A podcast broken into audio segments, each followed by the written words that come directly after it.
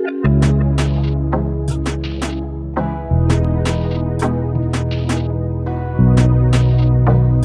sou Thalita Gonzaga e este é o podcast Resenha Crítica, um espaço para compartilhamento de informação e vivências acadêmicas destinado aos alunos de letras do Cefet-MG.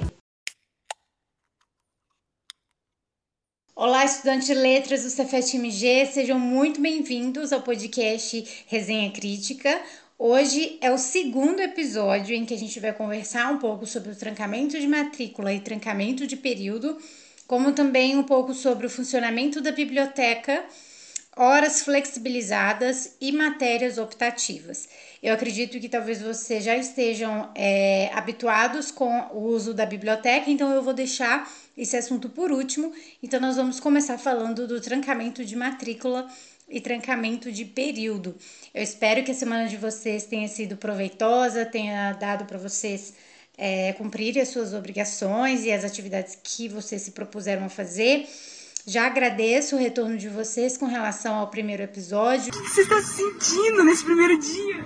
É, eu estou me sentindo adorável.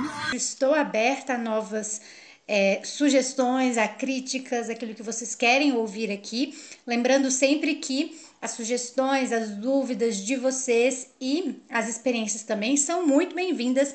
Então não deixem de escrever para mim, tanto no e-mail ou no WhatsApp, ok? Então vamos para esse episódio de hoje. Para falar sobre o trancamento de matrículas, de período, reprovação, a gente precisa falar da matriz curricular que com certeza é um documento que vocês já conhecem, que é aquele documento colorido, bonito, que a gente tem acesso logo no início da graduação, logo no primeiro período, que mostra pra gente quais as matérias a gente vai ter ao longo desses quatro anos. Ai, ai, dor. Olha a expressão. e quais são os eixos também, né? Então, para lembrar, o curso de letras no Cefet ele é feito de quais eixos? O eixo de estudos de linguagem, estudos literários, ciências humanas e cultura, línguas estrangeiras e instrumentais, prática de produção, edição e revisão de textos, processo e produção editorial e, por fim, prática profissional e integração curricular, certo? Então, supondo, vocês estão aí já na metade do período, né? A gente já tá entrando aí. É, agosto e setembro são os últimos meses. Socorro, Deus!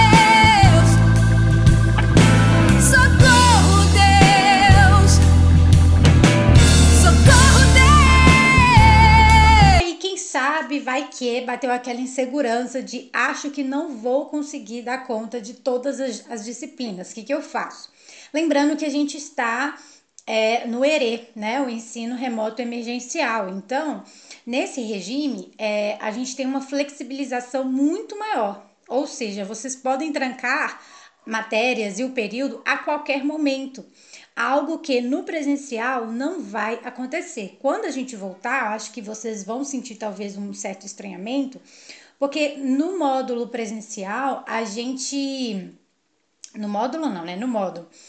É, no regime presencial, regime é uma palavra chata, né? Enfim. Mas é, vocês entenderam o que eu estou querendo dizer, né? É, no presencial, nas aulas presenciais, o que, que acontecia? A gente tinha que ter um certo planejamento. Por quê? Porque a gente tinha até, a gente tem até um certo, uma certa data para fazer esse trancamento tanto de período quanto de, de uma matrícula específica. Então, passou daquele período, você já vai tomar pau naquela matéria, você vai ter que repetir. Esse tipo de planejamento é muito importante, porque é, já dá para a gente ter uma dimensão do que, que a gente vai fazer ao longo do, do período. No início da minha explicação eu falei que o trancamento total dentro do ensino remoto ele pode ser feito a qualquer momento e não. Na verdade, existe um período de tempo, né, uma data específica, um prazo para que esse trancamento seja solicitado. Então, o trancamento total, ou seja, de todas as matérias, mesmo no ensino remoto, ele tem um prazo para ser solicitado. E por quanto tempo o aluno pode ficar dentro do trancamento? é, ele só pode trancar dois períodos, dois semestres consecutivos, ou seja, um ano. Me perdi aqui, desculpe. Vamos tentar. Tem um cachorro raivoso aqui na minha rua que tá latindo muito, então já peço desculpas porque provavelmente tá saindo no áudio. Mas é aquela coisa, gente, né? Coisas da produção, não tem o que fazer. É, bom, então ok, entendi sobre o trancamento. E se eu for reprovado, o que que acontece? Primeiro que é, vocês precisam ter em mente que não é vergonha ser reprovado, tá bom? Tem gente que leva a vida tão a sério que dá até dó. Especialmente o pessoal de Virgem e Capricórnio. Caracas, meu. Nossa Senhora. Relaxa. Eu sei que tem sempre uma galera que fala: nossa, mas reprovação no primeiro período, que isso, já começou mal. Gente, é super comum, acontece e tá tudo bem, ok? Não tô aqui para levantar a bandeira de sejam desleixados e. Mas, gente, pelo amor de Deus, nós estamos numa pandemia, estamos no Brasil, não podemos esquecer disso.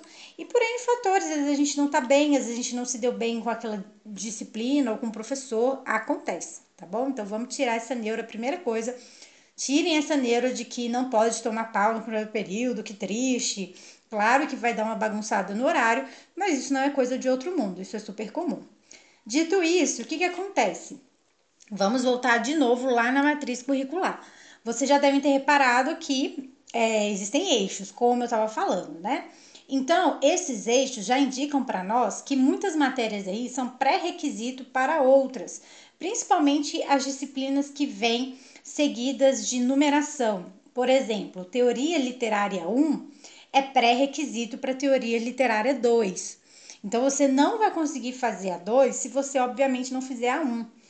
Para mim, o eixo que mais me preocupa é o eixo da linguagem, né? Estudos de linguagem, porque são seis matérias. Então, se você tomar pau em um, se você reprovar em um, automaticamente você vai aí adiar é, todo o seu eixo de linguagens, ok?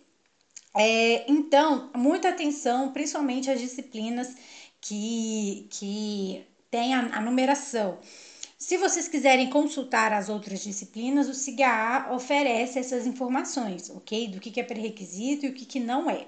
Ah, Thalita, eu tomei pau na, em teoria literária 1, só que é, a teoria literária 2 é ofertada em outro horário, os horários não batem. Posso fazer os dois juntos? Esse desejo vai te levar a loucura. E aí você vai abaixar o seu padrão vibratório, vai ser aquela mulher triste, chata e os encostos vêm. Não pode. Tanto que quando você é reprovado em uma disciplina, é, no próximo semestre ela nem a, a a, a outra disciplina que vem depois dela nem aparece para você no CIGA, porque o CIGA já entende que você vai ter que fazer essa disciplina primeiro, entendeu? Então, fiquem tranquilos com relação a isso, né? A disciplina vai estar tá lá, você vai conseguir fazer. E um detalhe importante sobre essa questão dos eixos e do que é pré-requisito ou não, porque mesmo se você não tomar pau, mas quiser no próximo período é, fazer menos disciplinas, é, eu aconselharia você sempre pelo menos pegar é, as que são pré-requisito primeiro, sabe?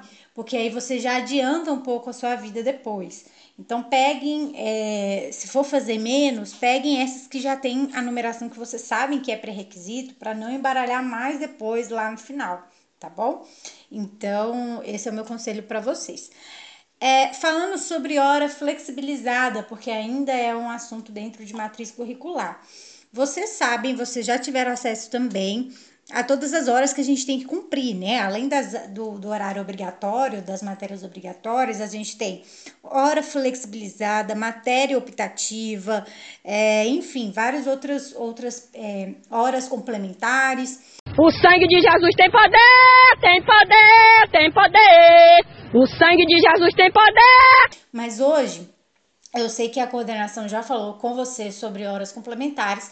Eu vim falar sobre horas flexibilizadas e as matérias optativas. O que, que, são as matérias optativas? Como o nome já indica, a gente já imagina que são aquelas matérias que a gente faz se a gente quiser. Só que a gente tem uma carga horária que é obrigatória. Então, é optativa, mas que é obrigatória. Em qual sentido? A gente precisa cumprir 300 horas de matéria optativa, o que daria aí 10 matérias optativas é, porque cada uma tem 30 horas.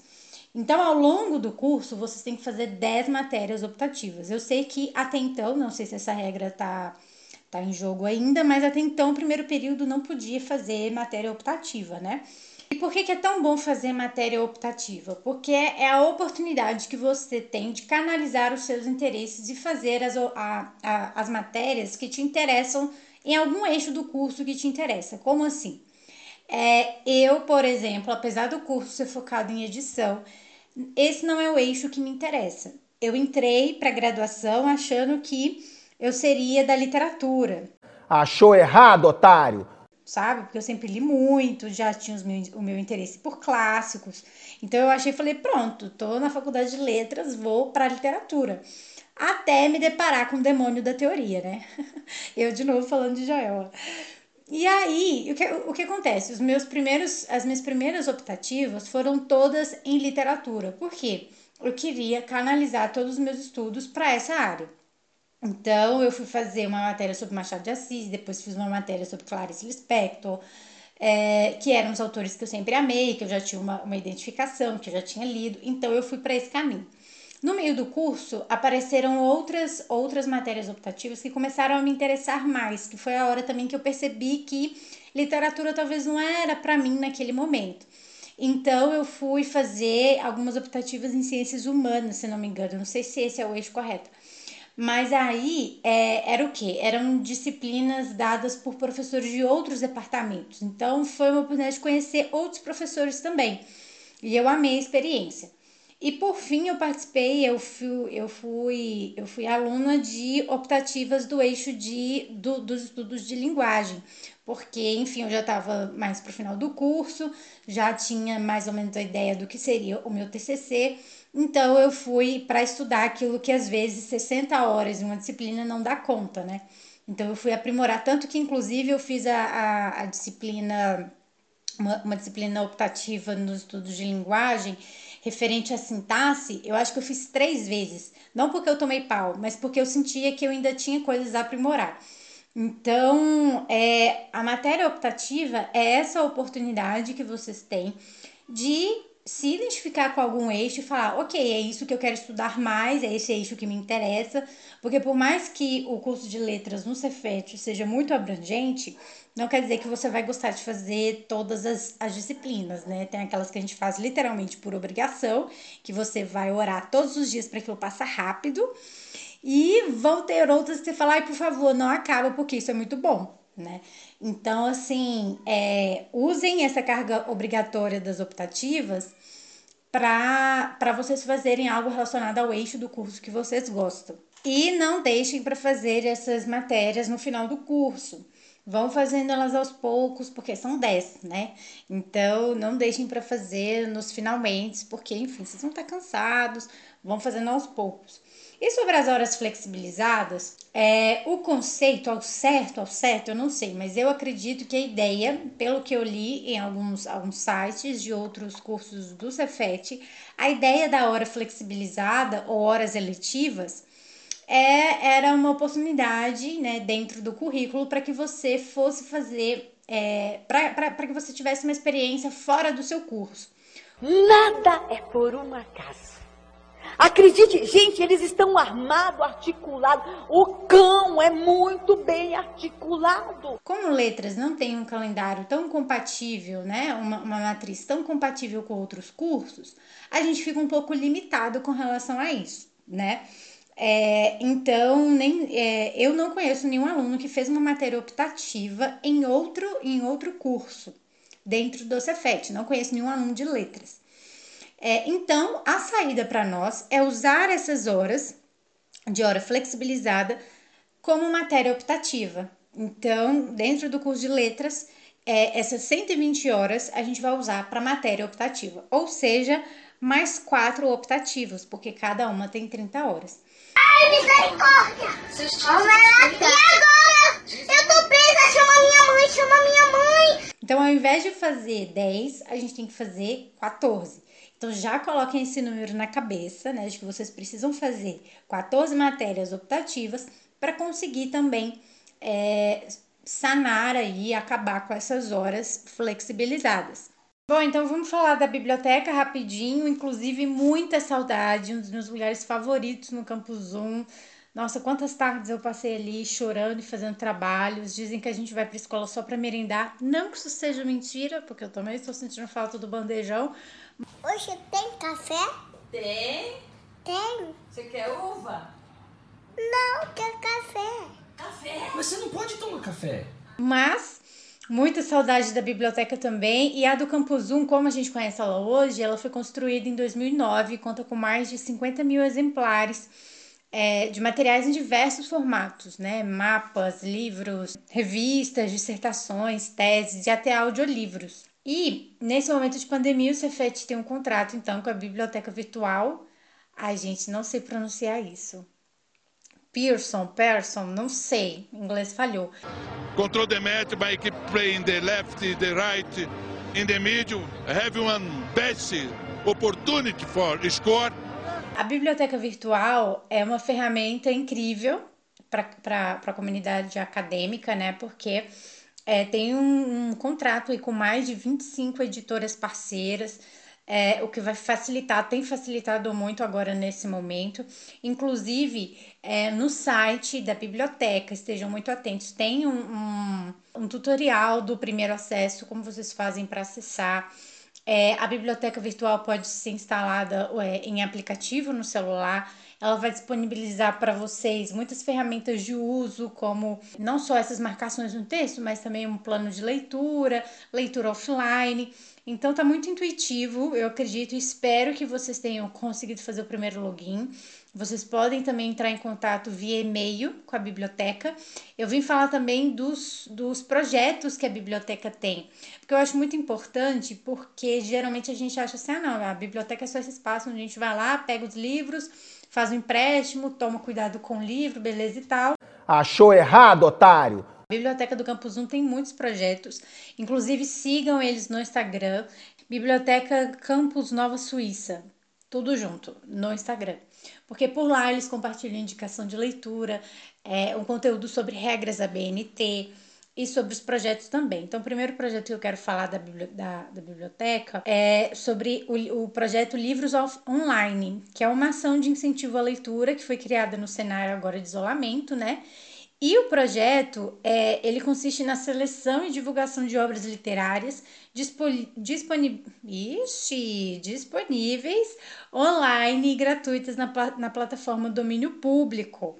Então, gente, isso é fundamental, inclusive, porque a gente faz trabalhos com textos em domínio público. Então, já fiquem de olho, porque aí a, a, a, esse projeto vai selecionar e divulgar para a gente achar é mais fácil. Então, toda a divulgação está no perfil é, da biblioteca no Instagram. Então já acompanhe. O outro projeto é o Palavra de Escritor. É uma ação da biblioteca é, de mediação e também incentivo à leitura e à escrita, com divulgação de obras e aproximação entre autores e leitores. Então, para isso, eles fazem uma seleção de autores e autoras que vão gravar depoimentos acerca de suas obras e as experiências de escrever e publicar. Gente, essa é uma experiência incrível. Por quê? Porque a gente sempre, eu, eu não sei vocês, mas apesar de do eixo de edição, como eu tinha falado, não me interessar tanto, eu sempre tenho uma curiosidade em saber como que o cara pega um do nada e cria uma história e faz acontecer, como que é esse processo de escrita, como que é o processo é, de publicação também. Então, a palavra de escritor vem para aproximar esses dois mundos. Eu acho que para gente que está aí num curso que é focado em edição, é, é, importante a gente ter em mente como funciona esse processo e nada melhor do que ouvir a experiência, né? É, até mesmo para aguçar essa vontade aí de entender como o mercado funciona. E esse conteúdo é postado no YouTube da biblioteca. Então procurem o, o YouTube, já se inscrevam e, e acompanhem esse, esse projeto Palavra de Escritor. E um detalhe é que os vídeos são postados a cada 15 dias. Uau! E qualquer coisa vocês podem entrar em contato via e-mail ou por telefone também, no WhatsApp. É, o atendimento é muito rápido, muito acessível, então não fiquem com dúvidas. Dúvidas, reclamações, sugestões, correções também é, e atendimentos podem agendar comigo pelo e-mail ou via WhatsApp. Na semana que vem a gente vai falar sobre o que o Cefet oferece é, quanto ao atendimento psicológico, quais bolsas o Cefet oferece, quais são os setores responsável, responsáveis, eita, português falhando, quais são os setores responsáveis por esse acolhimento. E se você já tem dúvidas com relação a isso, podem me enviar também. É, eu tenho certeza que vai ser muito enriquecedor as dúvidas de vocês. Descansem à medida do possível. Eu sei que provavelmente vocês têm aula amanhã, mas lembrem-se que descansar é fundamental. Não tem diploma que compense a saúde mental de vocês, tá bom? A gente vai ficar louco e a gente não, não nasceu para ficar louco, e sim nasceu para nós brilhar. Um grande beijo e até segunda-feira.